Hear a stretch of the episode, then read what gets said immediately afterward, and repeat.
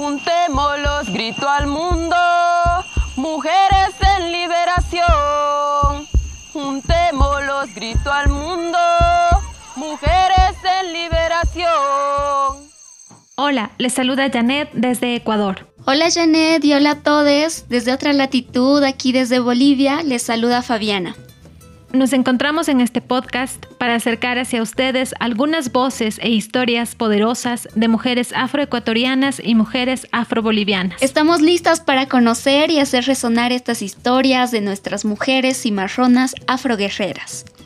Aquí nos encontramos con una mujer dirigente del sector cálido de la Concepción en la provincia de Carchi. Ella nos cuenta cómo se autoidentifican las mujeres cimarronas. Porque que la gente me reconozca a Barbarita Lara mujer, simplemente para que ponerme color. Que me digan, Barbarita, Barbarita Lara, señora. Es como, eh, por ejemplo, una de las violencias, cuando hablamos de violencia, usted va en el bus y, va, y no hay más donde sentarse porque no les gusta sentarse al lado de una negra o de un negro. Y cuando queda un asiento vacío, ellos no se sientan. De ahí, por ejemplo, hasta el controlador, el chofer, el, le dice, vea, allá hay un asiento al lado de la, de la negrita. Señora, le dicen, señora, siéntese al lado de la negrita. Y yo no seré señora. Si usted me pide ejemplo, eso es, violencia. De acuerdo a la Constitución, eh, somos pueblo afroecuatoriano y afrodescendientes. Sí.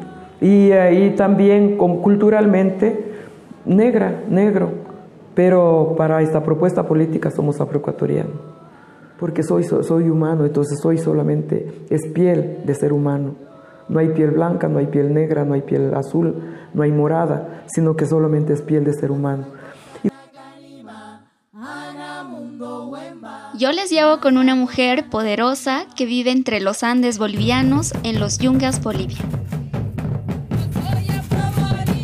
Mi nombre es Esmeralda Rascaita Pérez. Yo soy artista, también soy licenciada en Administración de Empresas. Lo mío es eh, llevar información con educación a las personas y a los niños. Me gusta educar y crear. El pueblo boliviano necesita mostrarse.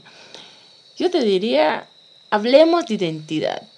Crea, creamos más espacios donde el pueblo afroboliviano, donde las mujeres afro se muestren como son, qué necesitamos, también nos hagamos escuchar, ¿no? A nivel mundial.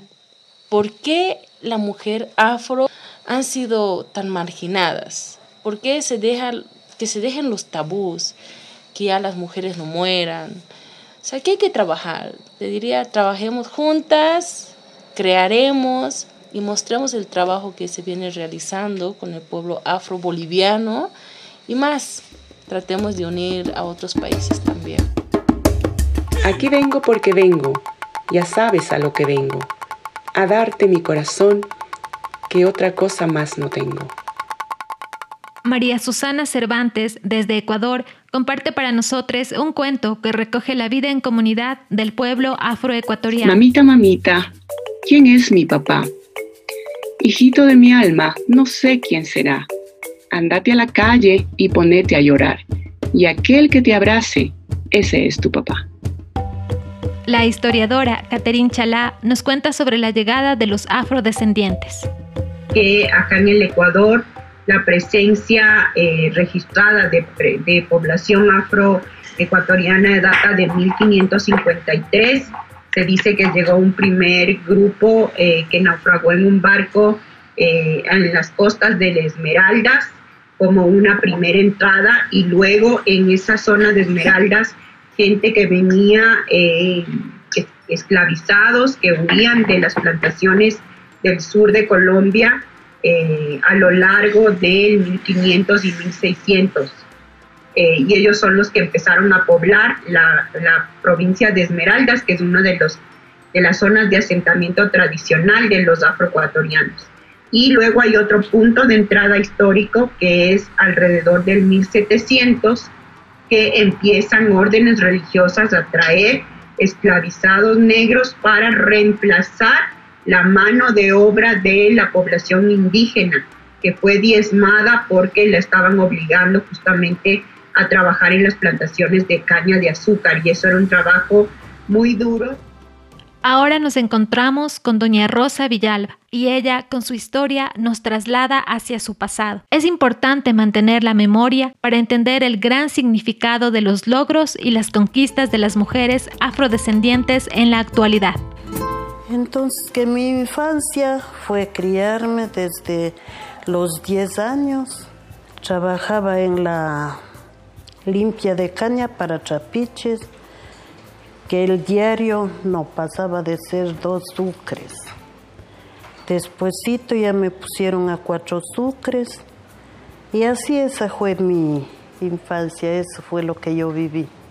Lo que pasa es que mi papá era analfabeto y en ese entonces no había obligación, no nos obligaban no fácilmente a, a, a estudiar sino que claro, fue la mala cabeza mía que me salí de la escuela completo de segundo grado, solamente primer grado.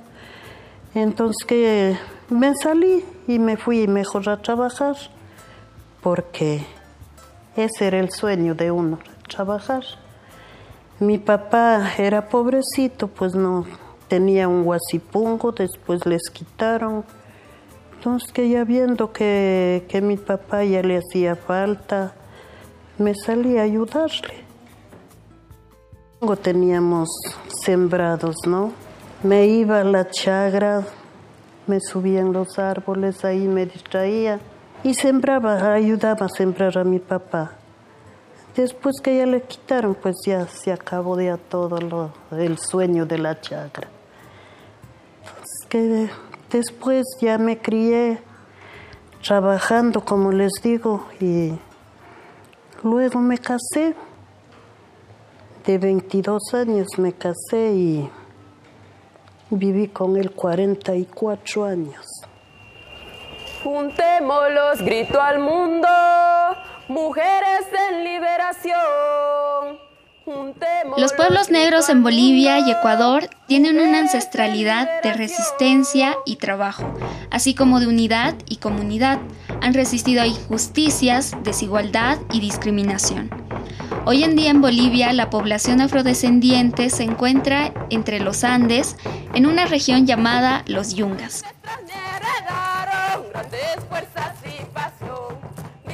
Bueno, los Yungas es donde de verdad el pueblo afroboliviano ha llegado, ¿no? Después de la esclavitud, se han sustentado y se han escondido acá, donde cuenta la historia. Mi tío siempre me dice algo bien bonito. Los Yungas es un pueblo para todos, donde puedes producir, ¿Qué le digo a la gente? Que los yungas es un paraíso, donde encuentras frutas de todo, puedes bajarlo del árbol, encuentras plátano por doquier. También nos dedicamos a la coca, ¿no?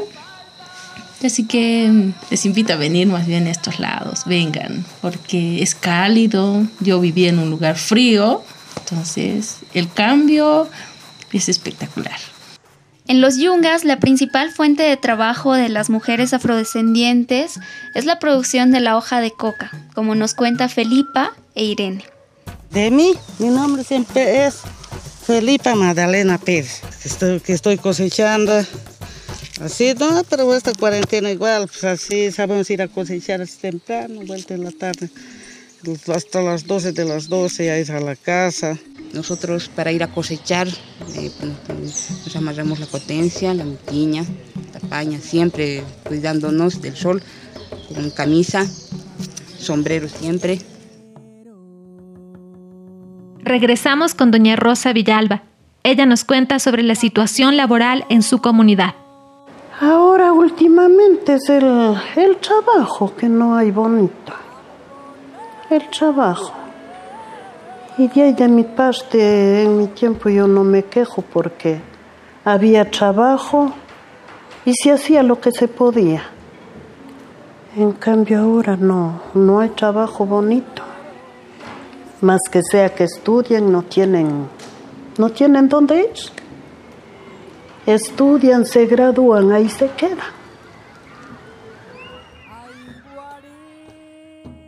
Similitudes de la parte histórica del pueblo, sobre todo del pueblo afro del Valle del Chota, de lo que son acá las provincias de Imbabura y Carchi, con la población afroboliviana de los Yungas.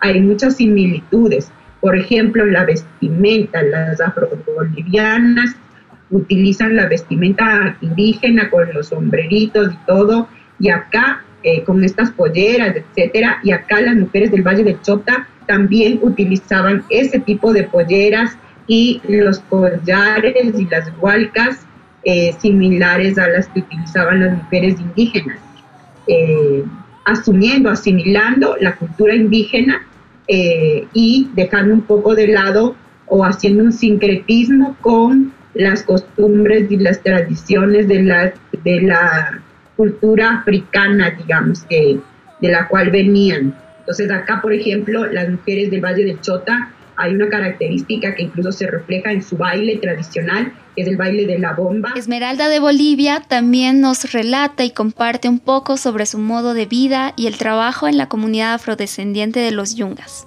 Nosotros nos levantamos 5 de la mañana, tienes que cocinar, eh, hacer merienda. Así lo llamamos aquí como una palabra coloquial. Llevas tu comida, te listas, llegas al trabajo, son distancias muy lejanas que debes caminar y te dedicas al cosecho, limpiado, hasta mediodía y si necesitas más dinero, digamos, ¿no? Puedes estar hasta las 6 de la tarde, 5 de la tarde, dependiendo del tiempo. Llegas a tu casa, hay que ducharse, comer y dormir. Al día siguiente la misma rutina y todos los días la misma rutina. En el contexto de la pandemia, la vida de los pueblos negros de Bolivia y Ecuador se transformó. Sin embargo, crearon diversas alternativas para sobrellevar la situación de forma comunitaria. Barbarita nos explica cómo ha sido la vida en las comunidades comunidades la vida es normal, siguió normal. Esta normalidad que usted acaba de ver ahorita, sí, en donde todos están trabajando, porque acá en, si no trabajo no como, ese es el lema. Entonces, y también lo que sí se ha aflorado es la solidaridad, sí, en donde se ha reconfirmado que el pueblo afrodescendiente y sobre todo cuando vive en comunidad es solidario y entonces está trabajando por solidaridad. Así como Barbarita relata, nuestras compañeras afrobolivianas, Esmeralda e Irene, también nos cuentan cómo afrontaron la pandemia desde su comunidad. Bueno, volver a mi comunidad ha sido como reencontrarme conmigo mismo y quizás abrazar a los que antes no podía abrazar, ¿no? Por el tema de estar lejos, y debería ocurrir esto para verlos, digo, ¿no? O sea, si no hubiese ocurrido esto, nunca hubiera venido, nunca hubiera vuelto. Entonces también debo dar gracias porque ha cambiado mi, mi forma de vida, me estoy reencontrando. Entonces ya ha cambiado, ya la ciudad ya no es mi prioridad. Ahora mi prioridad es vivir, tener el sustento para mi hogar y pensar que el día de mañana ya tengo de dónde voy a cosechar, ¿no? Eh, mis propios sembradíos, yuca, ya tenemos maíz, entonces ya hay comida para el día de mañana.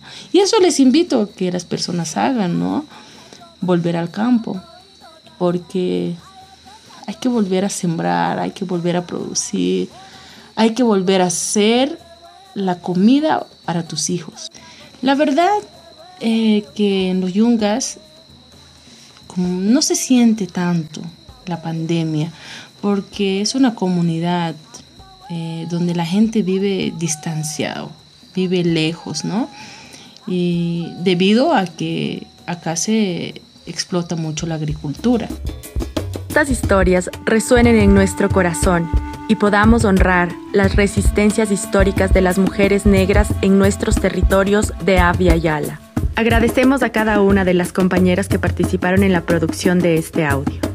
La equipa 7 estuvo conformada por Samantha Garrido, Fabiana Cayapa Ramírez, Janet Burbano, Ro Ortega Vázquez, Valeria Almeida Suárez.